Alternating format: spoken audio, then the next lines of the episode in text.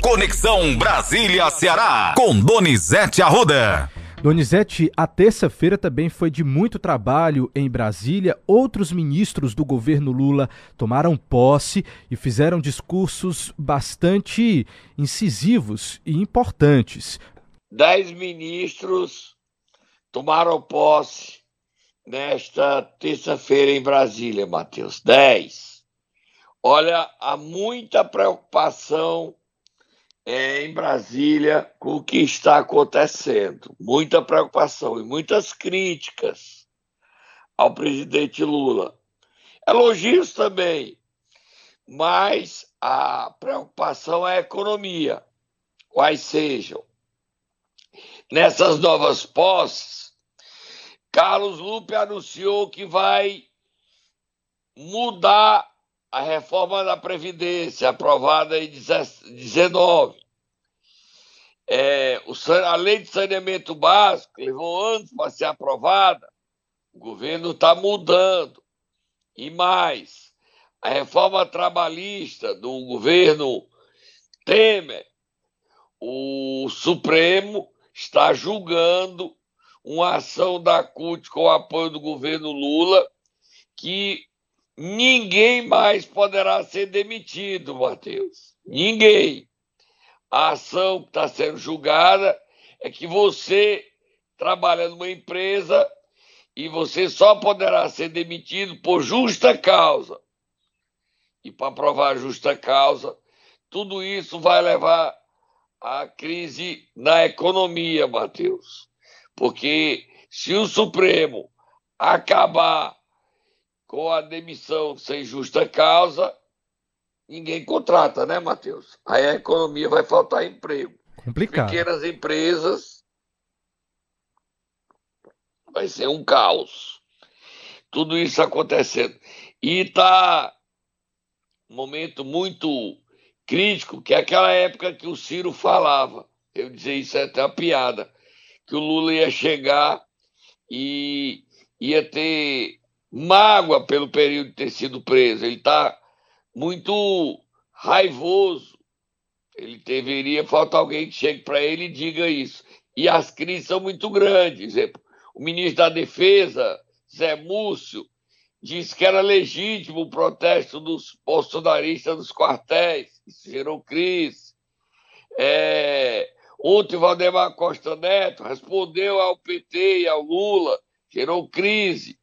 O União Brasil marcou para fevereiro, início de fevereiro, para saber se vai ficar no governo. Ou seja, o centro que está no governo, que é o PSD, União Brasil e o MDB, estão insatisfeitos, que o MDB acabaram a FUNASA, foi extinta.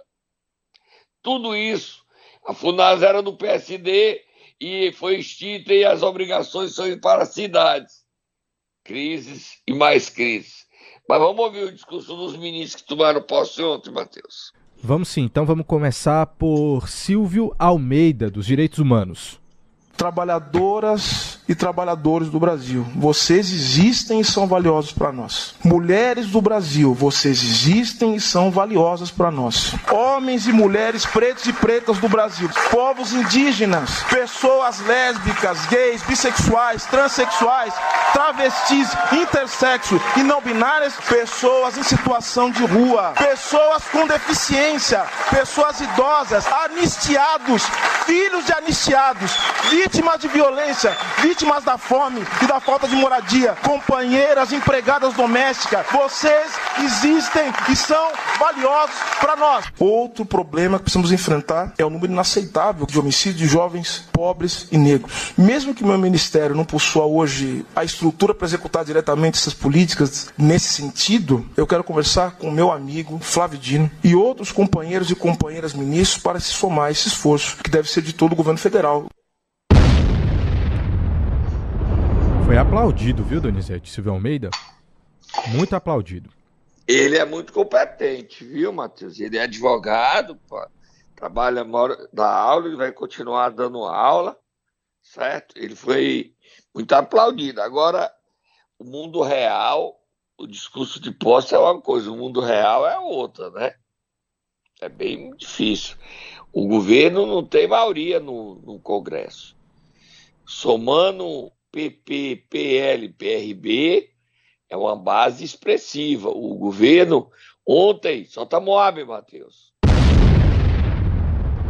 O líder do governo no Congresso, Randolfo Rodrigues, exigiu que o União Brasil dê 60% dos votos. Sabe o que é que aconteceu, né?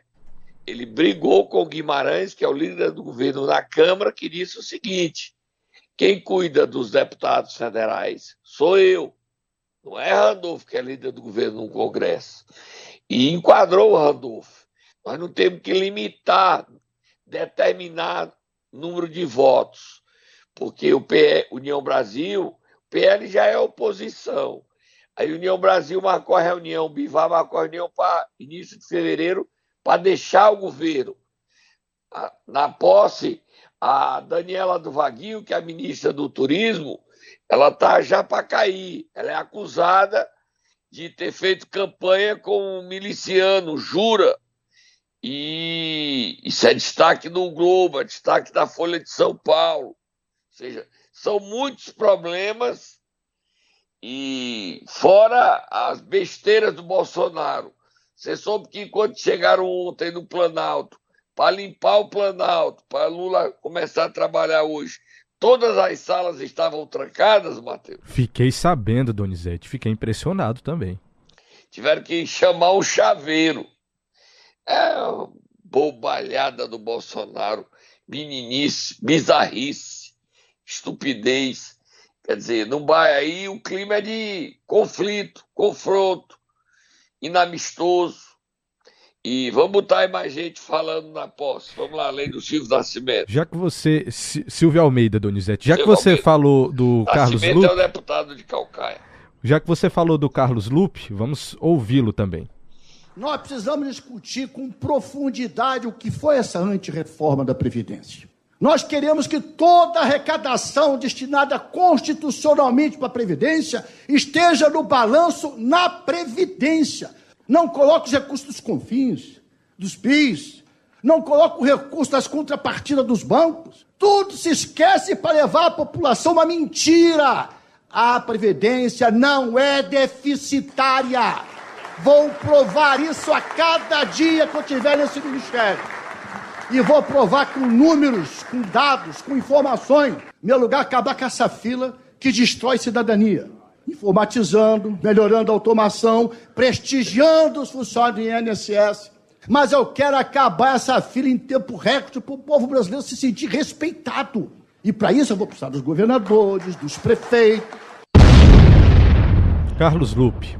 Olha, Matheus, o mundo real é diferente de discurso de posse. Tem um milhão e pouquinho, um milhão e cem de brasileiros que precisam se aposentar.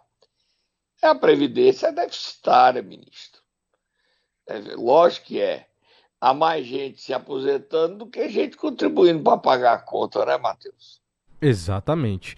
Donizete, a gente teria um outro ministro também para ouvir, mas o nosso tempo já está correndo, então eu queria mudar de assunto com você para falar de algo muito importante aqui para os nossos ouvintes, que inclusive foi assunto, pauta desde a última semana de 2022, que é a questão do aumento nos combustíveis, no gás de cozinha. O deputado Danilo Forte está em cima dessa situação e ontem ele foi conversar com o secretário nacional do consumidor do Ministério da Justiça, justamente para tentar impedir esse aumento, não é isso?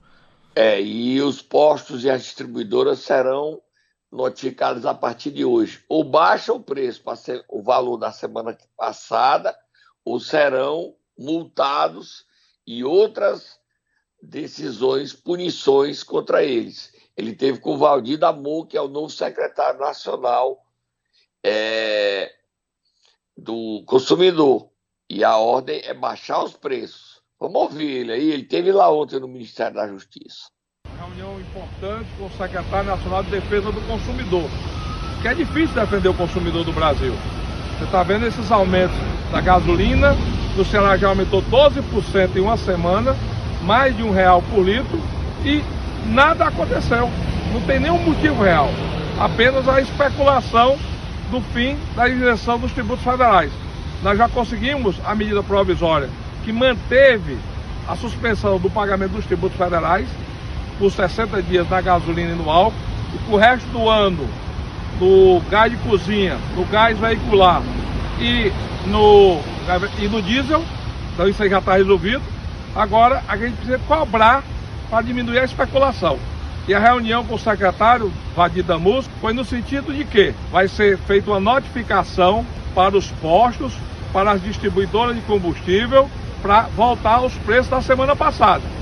E se não voltar, aí nós vamos ter uma reunião mais séria, onde vai ser feita uma punição com base nos crimes contra a economia popular com base nos crimes contra a defesa do consumidor. Estamos de olho. É, Matheus, o pessoal é, é oportunismo, aumentou 12% o valor na bomba, né, Matheus? É absurdo, né? É um absurdo. Sem dúvida, mas, mas aí o governo Lula acerta. Nisso o governo Lula acerta. E só para terminar, Matheus, o presidente disse que ia pacificar o país, ampliar o fosso entre petistas, esquerdistas, é, progressistas e o bolsonarismo não é pacificar. Pacificar é estabelecer o diálogo e olhar o modelo Mandela. Não adianta ter ódio no coração. A gente pode até ter todas as causas para ter raiva, mas a gente tem que unir esse país. Sem união, nós não vamos desenvolver esse Brasil e é preciso desenvolver. Vamos dar uma paradinha, vamos beber um suquinho de maracujá para todo mundo ficar quieto, que o clima ainda está muito tenso, Matheus. Sem dúvidas, Donizete. Momento Nero! Tata já está preparado por aqui, Donizete Arruda. Quem é que nós vamos acordar nesta manhã de quarta-feira? O presidente da Câmara de Pacajus, vereador Toda Guilmar, que anuncia que já há elementos para abrir um processo de cassação contra o prefeito Bruno Figueiredo e o vice Vaguinho. Por isso que o Bruno estava tão louco em controlar a Câmara, né? Tem elementos para caçá-lo, para decretar o impeachment. Tal pai, tal filho Bruno.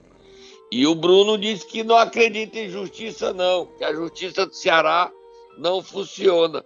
Aí a justiça tem que dar uma resposta, né, Matheus?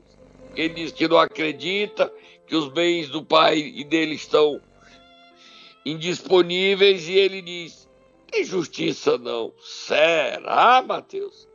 Vai, Tata, acorda o Bruno, acorda o Thor.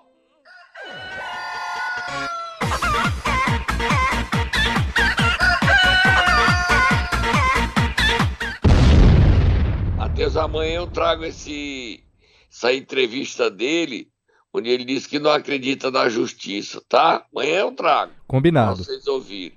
Hoje nós vamos ouvir o presidente da Câmara, Toda Guelmar, dizendo, ele disse ontem na Plus Pacajus, que não entende porque é que ainda não foi aberto o processo de impeachment. Já há elementos. Vamos ouvir. Nós temos material suficiente para tirar ele da cadeira há muito tempo. Basta a gente ter união na Câmara. Ele já vem cometendo vários e vários é, é, é, é crimes para poder não estar tá mais lá na cadeira. Tem um vídeo, tem um áudios, ele mesmo, ele mesmo cometendo, ele mesmo falando e cometendo os atos irregulares, os crimes. Então a gente não, não, não botou à frente, porque não adianta botar um, um, um projeto na casa se não tem os 10 votos. Então é, é, é, é isso que a gente vai fazer, é tentar um diálogo, tentar um acordo, tentar conversar mais, tentar mostrar para eles o prejuízo que ele vem fazendo para a cidade. Ele vem cometendo, é, é, vai ser o prefeito mais ruim da história para a cidade. Porque ele vem, ele vem colocando o poder legislativo, ele vem querendo quebrar né, o, o poder legislativo, querendo, é, como se fosse para extinguir o legislativo. Desmoralizar. Desmoralizar, a palavra certa é essa.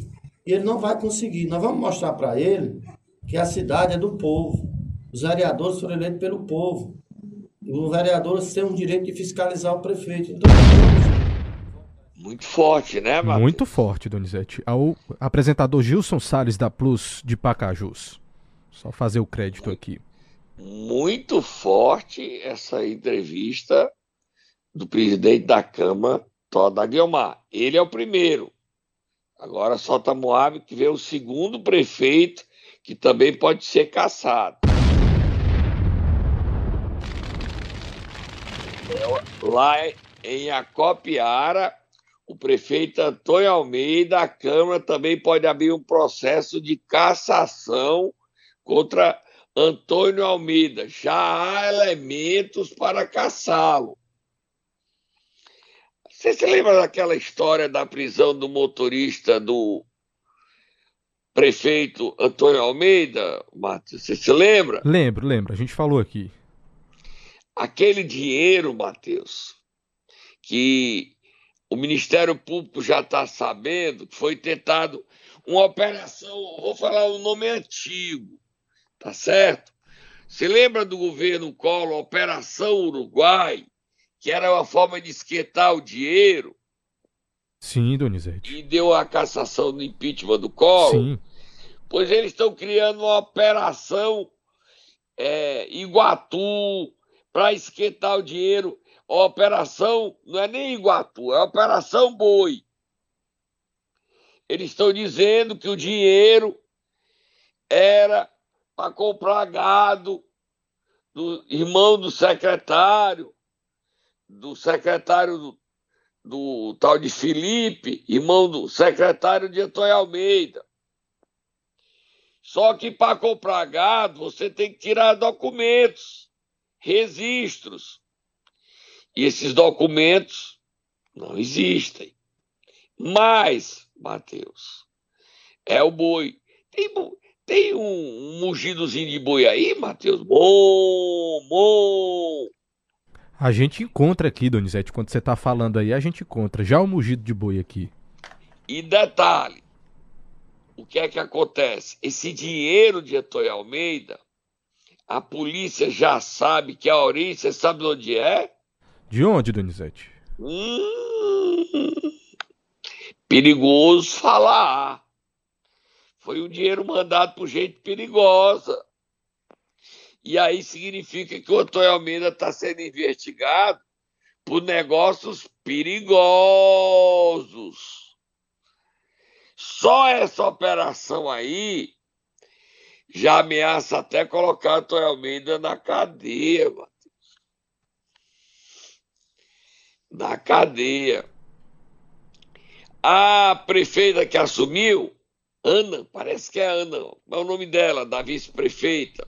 Vice-prefeita de Acopiara. É, Ana que assumiu.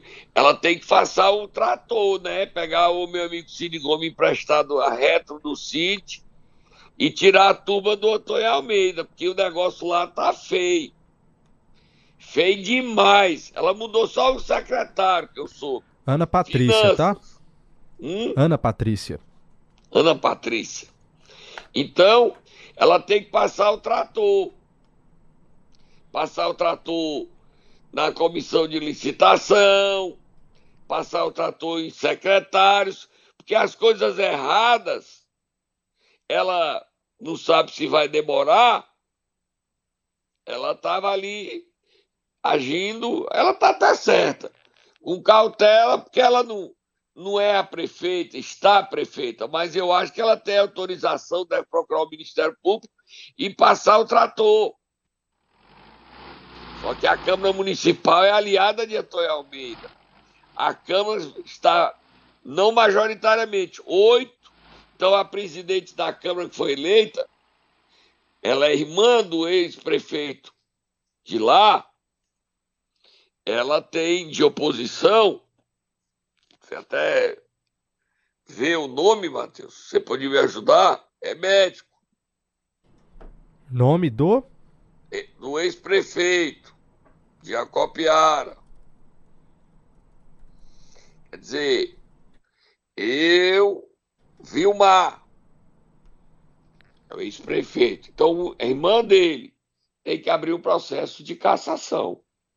Porque o que eu estou sabendo de Acopiara, o Bruno tem vídeos, gravações. Antônio Almeida tem provas já em poder da polícia e do Ministério Público que mostra aquilo que a gente sabe que existe. Negócios estranhos, alianças, sociedades que o povo de Acopiara não merece.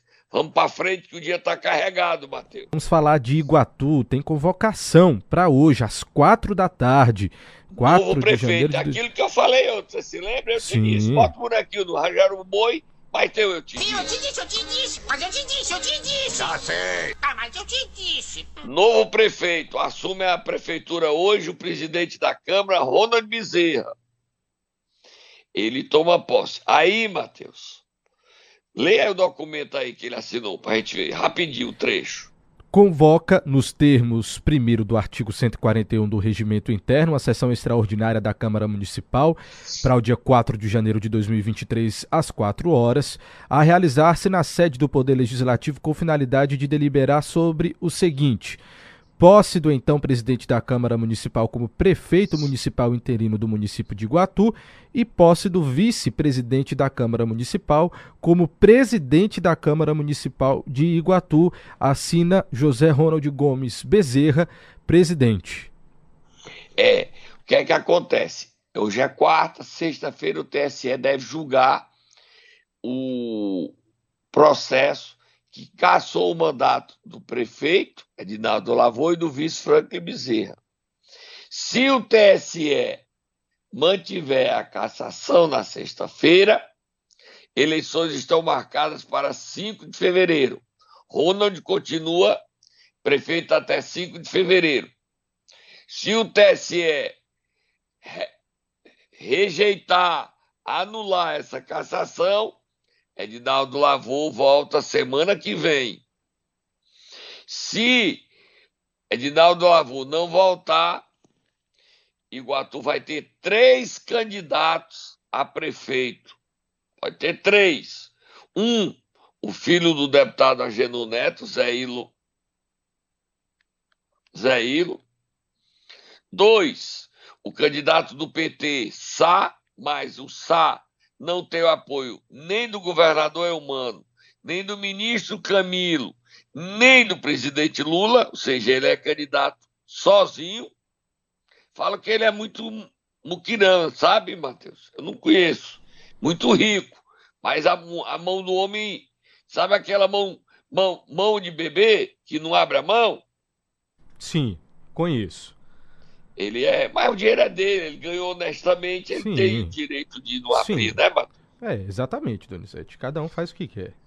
É, e o dinheiro é dele, ele ganhou construindo, ele é dono de redes de perfumes, dessas marcas famosas do Brasil. E quem pode ser candidato também, como querendo ser o candidato pegando o embalo, é o Ronald Bezerra, que quer ser o candidato do povo como contraponto ao Agenor para não voltar. Aí ele quer ser o candidato com apoio de vereadores e da, da sociedade geral. Vamos ver o que vai acontecer. Se o Edinaldo Lavô volta sexta ou se nós teremos eleição. Aí nós vamos conversar sobre os três candidatos. Mas é, as eleições estão suspensas, já estava na rua a campanha. Vai ser uma campanha que vai agitar. Não só lá, tem campanha em Palhano, tem campanha em outras cidades do Ceará. Tá? Vamos para frente, Matheus. Próximo assunto. Para frente, rapidinho, Donizete. O prefeito, saindo do interior, vindo aqui para Fortaleza, o prefeito José Sarto anunciou mudanças no seu secretariado. Você tem informações para gente? Tem sim, Matheus. Ele anunciou, ele, ele fez as mudanças, convocou vereadores, promoveu a Procor virar secretaria, Renan Colares é agora secretário, o Hélio Saboy é agora secretário, é, botou o meu amigo João Borges para a Secretaria de Saúde, ele que já tinha sido secretário no passado, foi da Unimed, e ele fez 13 mudanças, o Zé Sarto. 13. Tá você ler rapidinho aí, Matheus, os nomes? Eu tenho os nomes de alguns aqui, você vai me confirmando. Direitos Humanos e Desenvolvimento Social, Francisco Ibiapina. Saúde, João Borges.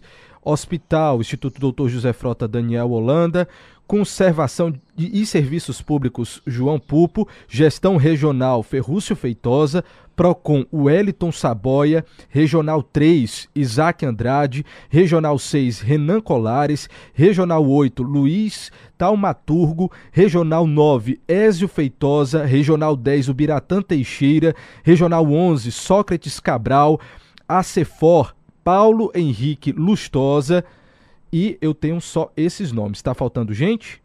Não, tá completo. Tá completo? Você botou todo mundo aí. Ok. Você botou aí. Você falou o nome do João Luiz Taumaturgo da Regional 8, sim, não é isso? Sim. Falamos sim. E na Regional 10 o Biratã Teixeira. Tá aí. E o Sato tirou uns dias de descanso, tá? Viajou hoje de madrugada pro exterior. Assume a prefeitura Elcio Batista. É, são poucos dias. Só porque é, é do exterior, tá? Vamos terminar. Vamos terminar. Um minutinho, Donizete. Vamos lá falar sobre é, o governador Elmano de Freitas, que sancionou a lei que estabelece o piso dos advogados ontem. Boa notícia. R$ 1.900 para quem trabalhar 20 horas e R$ 3.100 para quem trabalhar 40 horas. Ontem ele também se reuniu com o secretário da Casa Civil, Max Quitino, e com a nova secretária de Saúde, é, Tânia Mara. Ele quer acabar com as cirurgias, as filas de cirurgias. Ele quer acabar isso rapidamente. Rapidamente ele quer acabar. É compromisso dele acabar. É outra decisão. Quem vai assumir o Detran é o irmão do presidente da Assembleia, o atual presidente da Agência Reguladora do Ceará, ACE, Wilson Leitão. Era um dos cargos mais disputados.